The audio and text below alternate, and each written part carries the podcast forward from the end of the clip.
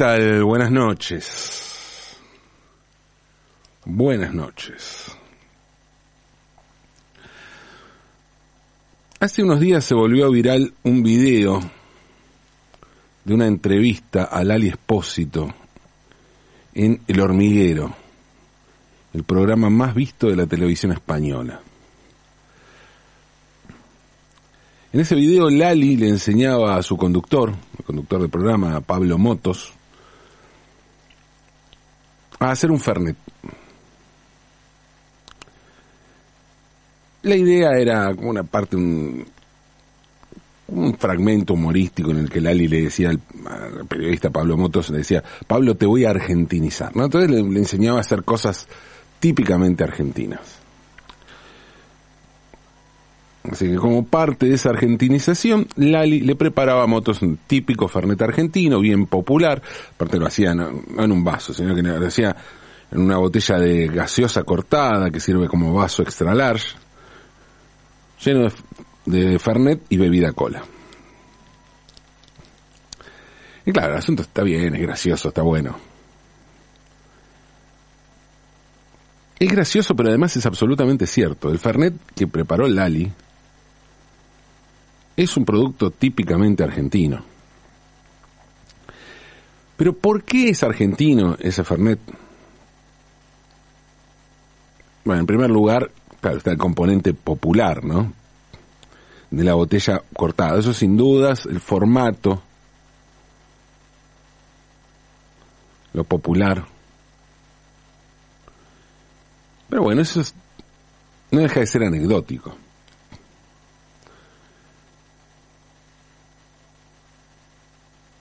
Porque también la idea de mezclar una bebida alcohólica italiana, originalmente creada como digestivo y luego como aperitivo, con una gaseosa estadounidense que también, paradójicamente, fue creada como jarabe digestivo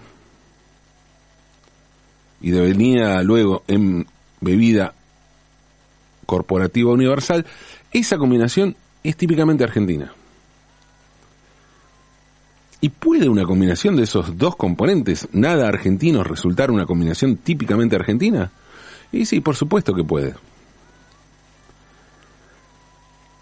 Tanto que hoy el Fernet se consume muchísimo más en la Argentina que en Italia. Al punto que para los fabricantes de la bebida original, la familia Branca, el mercado argentino es mucho más redituable que el de su propio país, pero mucho más, ¿eh? Algo que no se ve alterado ni siquiera por las variaciones del dólar o de la, devaluación de nuestra moneda. No, no, no, para los Branca sigue siendo mucho más importante el mercado argentino, que es el más importante del mundo además, que el italiano. La identidad cultural y nacional de un producto no tiene que ver necesariamente con el origen ni de la materia prima ni del producto en sí. Y para esto hay ejemplos de todo tipo, ¿no? Vamos a pensar en algo de lo que ya hablé más de una oportunidad, pensar en el bandoneón, ¿no? Un invento alemán que nació para ser un órgano portátil, fácil de adaptarse al formato de las bandas callejeras eran muy comunes en los pueblos, claro, el órgano no se podía llevar, entonces se creó un órgano portátil que era el bandoneón. Pero en Alemania esto no prosperó. Y aquí en el Río de la Plata se transformó ese instrumento, se transformó en el instrumento insignia de la música que es nuestra identidad, que es el tango. Curiosamente, además, el, el bandoneón tiene unos ganchitos que permiten colgarlo, que era justamente lo que se usaba para llevarlo, para, para, para que sea portátil en las bandas. Y eso jamás se usó acá. Porque el bandoneón en la Argentina se toca sentado y lo toca alguien dentro de una sala de conciertos o de baile, pero se toca sentado. No colgado con los ganchitos y parado como fue pensado originalmente. Ahí tenemos un caso de un producto pensado para, para un determinado uso y que termina teniendo otro uso y creando una identidad además bien distinta en un lugar muy lejano del lugar donde nació. Pensemos también en el chocolate. Es lógico que Bélgica sea una potencia chocolatera teniendo en cuenta su condición colonialista en el Congo, ¿no? El corazón de África, donde había cacao. Pero Suiza, Suiza, vincular al chocolate con Suiza. ¿Se imaginan a alguien queriendo cosechar cacao en los Alpes? Sin embargo, un país sin cacao puede convertirse en un país chocolatero.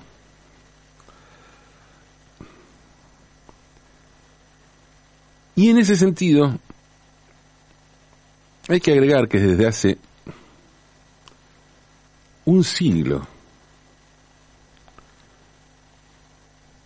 el café está vinculado con Italia. Nombres como Espresso, primero espresso y luego macchiato, latte, cappuccino y tantos otros se volvieron parte de nuestra cotidianeidad a partir de la irrupción de la irrupción de cadenas internacionales que utilizan esos, esas denominaciones. Pero ¿por qué? Es lógico que pensemos en nombres italianos cuando hablamos de pizzas, pastas, helados o hasta zapatos. Todos productos cuyas materias primas se obtienen en, Italia y son allí de gran calidad. Pero así como para preparar chocolate se necesita cacao, para preparar café se necesita café. Perdón, sé que el asunto parece digno de perogrullo. Pero así como les digo que para preparar café hace falta café, también les digo que las posibilidades de cosechar café en Italia son más o menos las mismas que cosechar cacao en Suiza. Sin embargo, el café italiano es legendario, tanto que impuso sus nombres en todo el mundo. Y aclaro esto porque hay otros productos que sí se adaptaron al suelo mediterráneo, por más que no hayan nacido allí, que no, hayan sido especies originarias. Un producto típicamente italiano es la pizza, ¿no? Pizza es una bandera italiana. tanto que justamente la pizza, la nave insignia de la pizza italiana es la pizza margarita, la pizza que tiene los colores de la bandera italiana, que fue creada con los colores de la bandera italiana. El rojo del tomate, el blanco de la masa y el verde de la albahaca.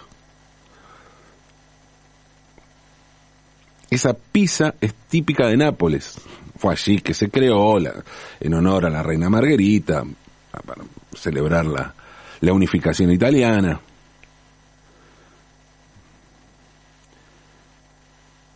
Esa pizza decía es típica de Nápoles y uno de los motivos por los que se le dio la denominación de origen, porque tiene denominación de origen la pizza margarita, es la calidad de los productos que tienen que ser de esa región. Y principalmente la, la calidad, bueno, sí, la mozzarella de búfala también, típica de campaña, pero también de los pomodori de campaña, ¿no? que es la región a la que pertenece la ciudad de Nápoles. Pomodori, en plural, pomodoro, en singular, que es el nombre que los italianos le dan al tomate, ¿no? Significa textualmente manzana de oro en, en italiano. O sea, tan suyo lo hicieron que italianizaron el término. Porque el tomate es de origen americano. Y la palabra tomate, de donde surge la mayoría de los idiomas se llama así, ¿no? Tomato en inglés, tomate en francés, etcétera. La, la palabra tomate proviene del azteca, de la palabra azteca tomatl, que significa fruta hinchada. O sea, es de origen americano y la llevaron los conquistadores. Lo llevaron al tomate, lo llevaron los conquistadores a América. Y los italianos, que dicho sea de paso, no participaron de la conquista. O sea, fue como un paso siguiente que llegara a Italia. Adoptaron el tomate como suyo. Pero este no es el caso del café, porque el tomate se planta en Italia y hay tomates famosísimos en Italia, como los tomates de campaña, que son fundamentales. Ah, hoy vemos que son famosos los tomates envasados, tomates en lata italianos, que se utilizan en algunas pizzerías, sí, de estas de especialidad que hay ahora, de pizza napolitana y eso. Este no es el caso del café. El café también es un producto que llegó a Europa con la conquista, al igual que el tabaco. Y durante el siglo XIX, ambos, café y tabaco, se volvieron muy populares. Se empezó a expandir el consumo de estos productos por toda Europa. El consumo se extendió cada vez más y fue en Italia donde se dio la revolución cafetera que cambiaría para siempre la forma de tomar café en todo el mundo. Angelo Moriondo fue un inventor y empresario italiano nacido en Turín en 1851 y muerto en esa misma ciudad en 1914. Moriondo provenía de una familia empresarial, su, su, abuelo fundó una empresa de elaboración de licores que fue continuada por su padre, o sea, por el hijo del abuelo, por el padre de Angelo, ¿no? Padre de Angelo Giacomo, quien más tarde fundó la conocida compañía de chocolates Moriondo y Gariglio, junto con su hermano Ettore y su primo Gariglio. Angelo continuó en la condición de empresario del padre y compró el Gran Hotel Ligure, situado en la Piazza Carlo Felice y en el centro de la ciudad, y el American Bar en la Galería Nazionale de la Vía Roma, ambos en Turín. Dos establecimientos, dos, dos bares, hotel, un hotel, un bar en Turín. Y en 1884, Angelo Moriondo presentó en la Exposición General de Turín una máquina que él había inventado, que es la máquina de hacer café expreso. Café expreso. Aparte fue el creador del término, café expreso. El invento de Moriondo fue galardonado con la medalla de bronce en la exposición y se le otorgó una patente por un periodo de seis años el 6 de mayo de 1884 con el título de Nueva maquinaria de vapor para la elaboración económica e instantáneas de bebida de café, de bebidas de café, método A Moriondo. Ese fue el, el título que le dieron. La máquina fue construida por un mecánico de apellido Martina, que trabajó bajo la supervisión directa del inventor de Moriondo, y la patente se renovó con éxito el 20 de noviembre de 1884.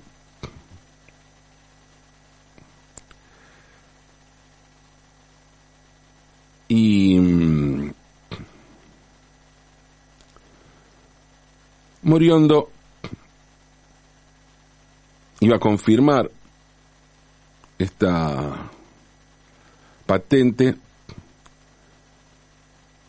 con una patente internacional, o sea, va a confirmar en todo el mundo la patente, con una patente internacional registrada en París el 23 de octubre de 1885.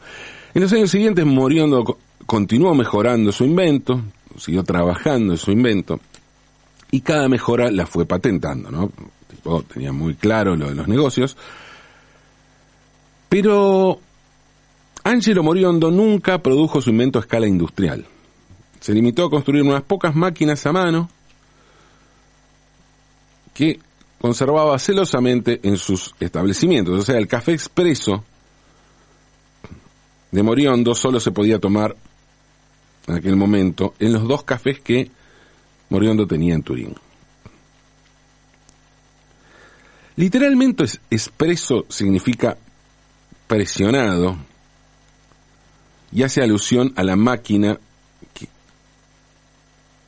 a la presión, perdón, a la presión, presionada la presión que hace la máquina al hacer el café. Aunque también podría traducirse como rápido, ¿no? Digamos que expreso, espresso en italiano es lo mismo que la palabra castellanizada que viene del inglés, express, ¿no? Porque esa era la idea, hacer un café rápido, al instante. Y en ese sentido hay quien cree hay quienes creen que en verdad el invento de Moriondo no era exactamente lo que hoy conocemos como espresso, por más que por el nombre y por lo que significó en su momento se lo tome como el padre creador del café espresso. Quienes dicen esto consideran que a diferencia de las verdaderas máquinas espresso, la de Moriondo era una máquina de elaboración de café en grandes cantidades y no servía para preparar el café expreso expresamente para un cliente. De lo que no hay dudas es que Moriondo redefinió la forma de tomar café y creó la cultura italiana de la bebida, una cultura que se iba a volver global y que antes de eso iba a echar raíces sobre todo en su propia tierra. Porque el invento se siguió perfeccionando. Y en Italia, siempre en Italia. La primera máquina que realmente preparaba un café de forma rápida para el cliente, o sea, un expreso, fue creada por Luigi Bezzara, un inventor milanés. Bezzara tomó la idea de Moriondo, o sea, retomó lo, lo que había iniciado Moriondo, y registró una patente para una máquina con dos grupos, con portafiltros, donde el café comprimido podía ser sujetado. Y en 1905 Desiderio Pavoni compró la patente y puso a producir la primera máquina expreso comercial, que era la Ideale, así se llamaba, la Ideale. Ideale. Bezzara y Pavoni presentaron su invento en la Feria Mundial de 1906 en Milán, la ideal era una máquina con una caldera vertical que elaboraba una taza de café en cuestión de segundos. O sea, era realmente expreso. Y esto creó una cultura italiana del café. Que generó que circulara el café, se instalara en muchos bares la idea de tomar café. Y esto se tradujera también al habla a las palabras. En la década de 1920 la palabra espresso no solo se volvió popular, sino que también entró en el diccionario italiano Panzini. Además, en 1938 surgió la palabra barista para reemplazar a la que se usaba hasta entonces, que era la inglesa barman. Barista.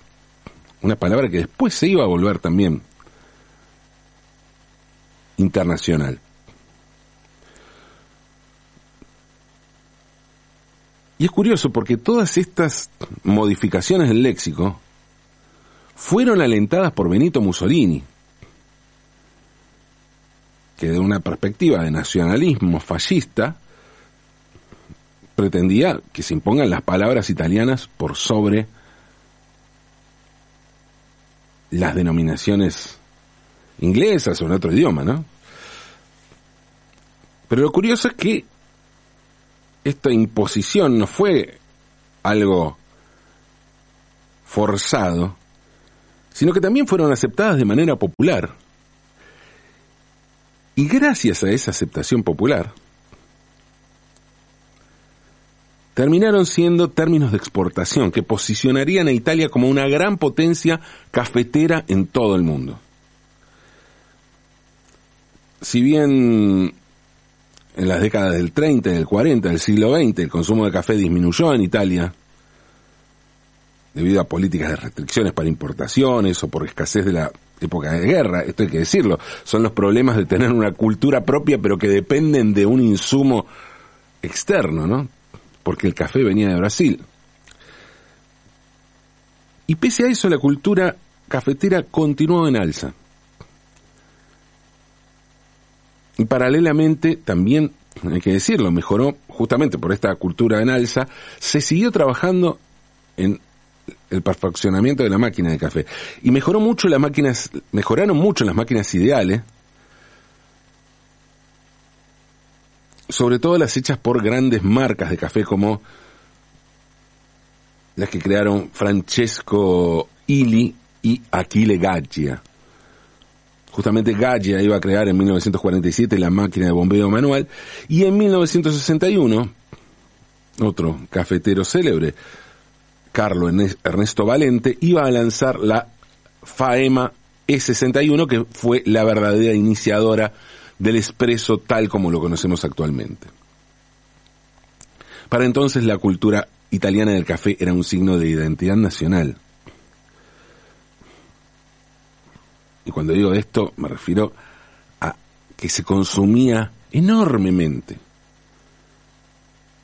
El café, el café como establecimiento donde tomar un café, la bebida, pasó a ser una institución en Italia. Y aún hoy, un expreso es algo que se toma, que todo el mundo toma y al paso se toma el paso. Y es algo tan natural y como obligatorio de alguna manera, que nadie acepta pagar mucho por esto. Por esa razón en, Italia existe una gran diferencia de precio, una gran diferencia de precio entre la opción económica de tomar un café en la barra y sentarse en una mesa donde es bastante más caro. Entonces, sentarse en una mesa, bueno, pagás eso. Lo que se paga es el sentarse en una mesa. Ahora, el tomarte un, un expreso, un ristreto, en la barra, no, es algo económico.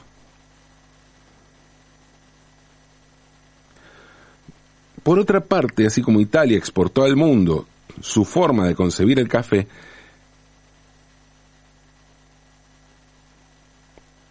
es muy difícil que otras formas de entender el café puedan tener éxito en Italia. Claro que el asunto no solo implica una máquina para hacer café, también hay una forma especial de tostar el café al gusto de los italianos, hay otras cuestiones.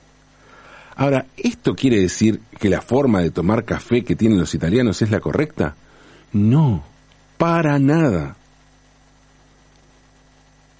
En primer lugar, porque nada es lo correcto de nada. Y más cuando lo que intervienen son los gustos. Y cada quien tiene el gusto que tiene, que tiene, y le gusta lo que le gusta, más allá de lo que dicten las modas o los especialistas. Pero además, porque hoy el café es una cultura que se está replanteando muchas cosas. Y está claro que existe una forma italiana de entender y de consumir el café. Y que esa forma italiana se difundió y se compió en todo el mundo. Más allá de que en Italia, como les dije, no se produzca café. Y a eso le podríamos sumar otro dato, que es que quien más hizo por la difusión mundial de esa forma italiana de tomar café, insisto, por la difusión mundial y con todas las tergiversaciones del caso, con todo lo que aberrante que le pueda parecer a los italianos, pero esta asociación de nombres italianos para el café, quien más hizo fue una cafetería estadounidense pero de alcance, de alcance global, que es Starbucks. Los dueños de Starbucks eran fanáticos del café italiano y crearon esta empresa con esta idea, difundieron esa cultura del café. De ahí tenemos muchos de estos nombres y se popularizaron en todo el mundo y después se empezaron a hacer, a ofrecer lates, capuchinos, frappuccinos y tantas otras variantes en todo el mundo, ¿no? Starbucks lo hizo primero en los Estados Unidos y luego en todo el mundo. O sea, tenemos café de Brasil, hecho en Italia, llevado a todo el mundo por los Estados Unidos. Definitivamente, el mundo es un lugar absurdo. Y por eso es tan fascinante. ¿O no están de acuerdo? ¿Qué opinan? ¿Están de acuerdo? Porque no hay problema, ¿eh? si quieren lo podemos discutir. No tengo ningún problema. Eso sí, no pienso ni sentarme a hablar si antes no tenemos un café. Porque esas cosas solo se hablan con un café de por medio. Tomemos un café, aunque es de noche.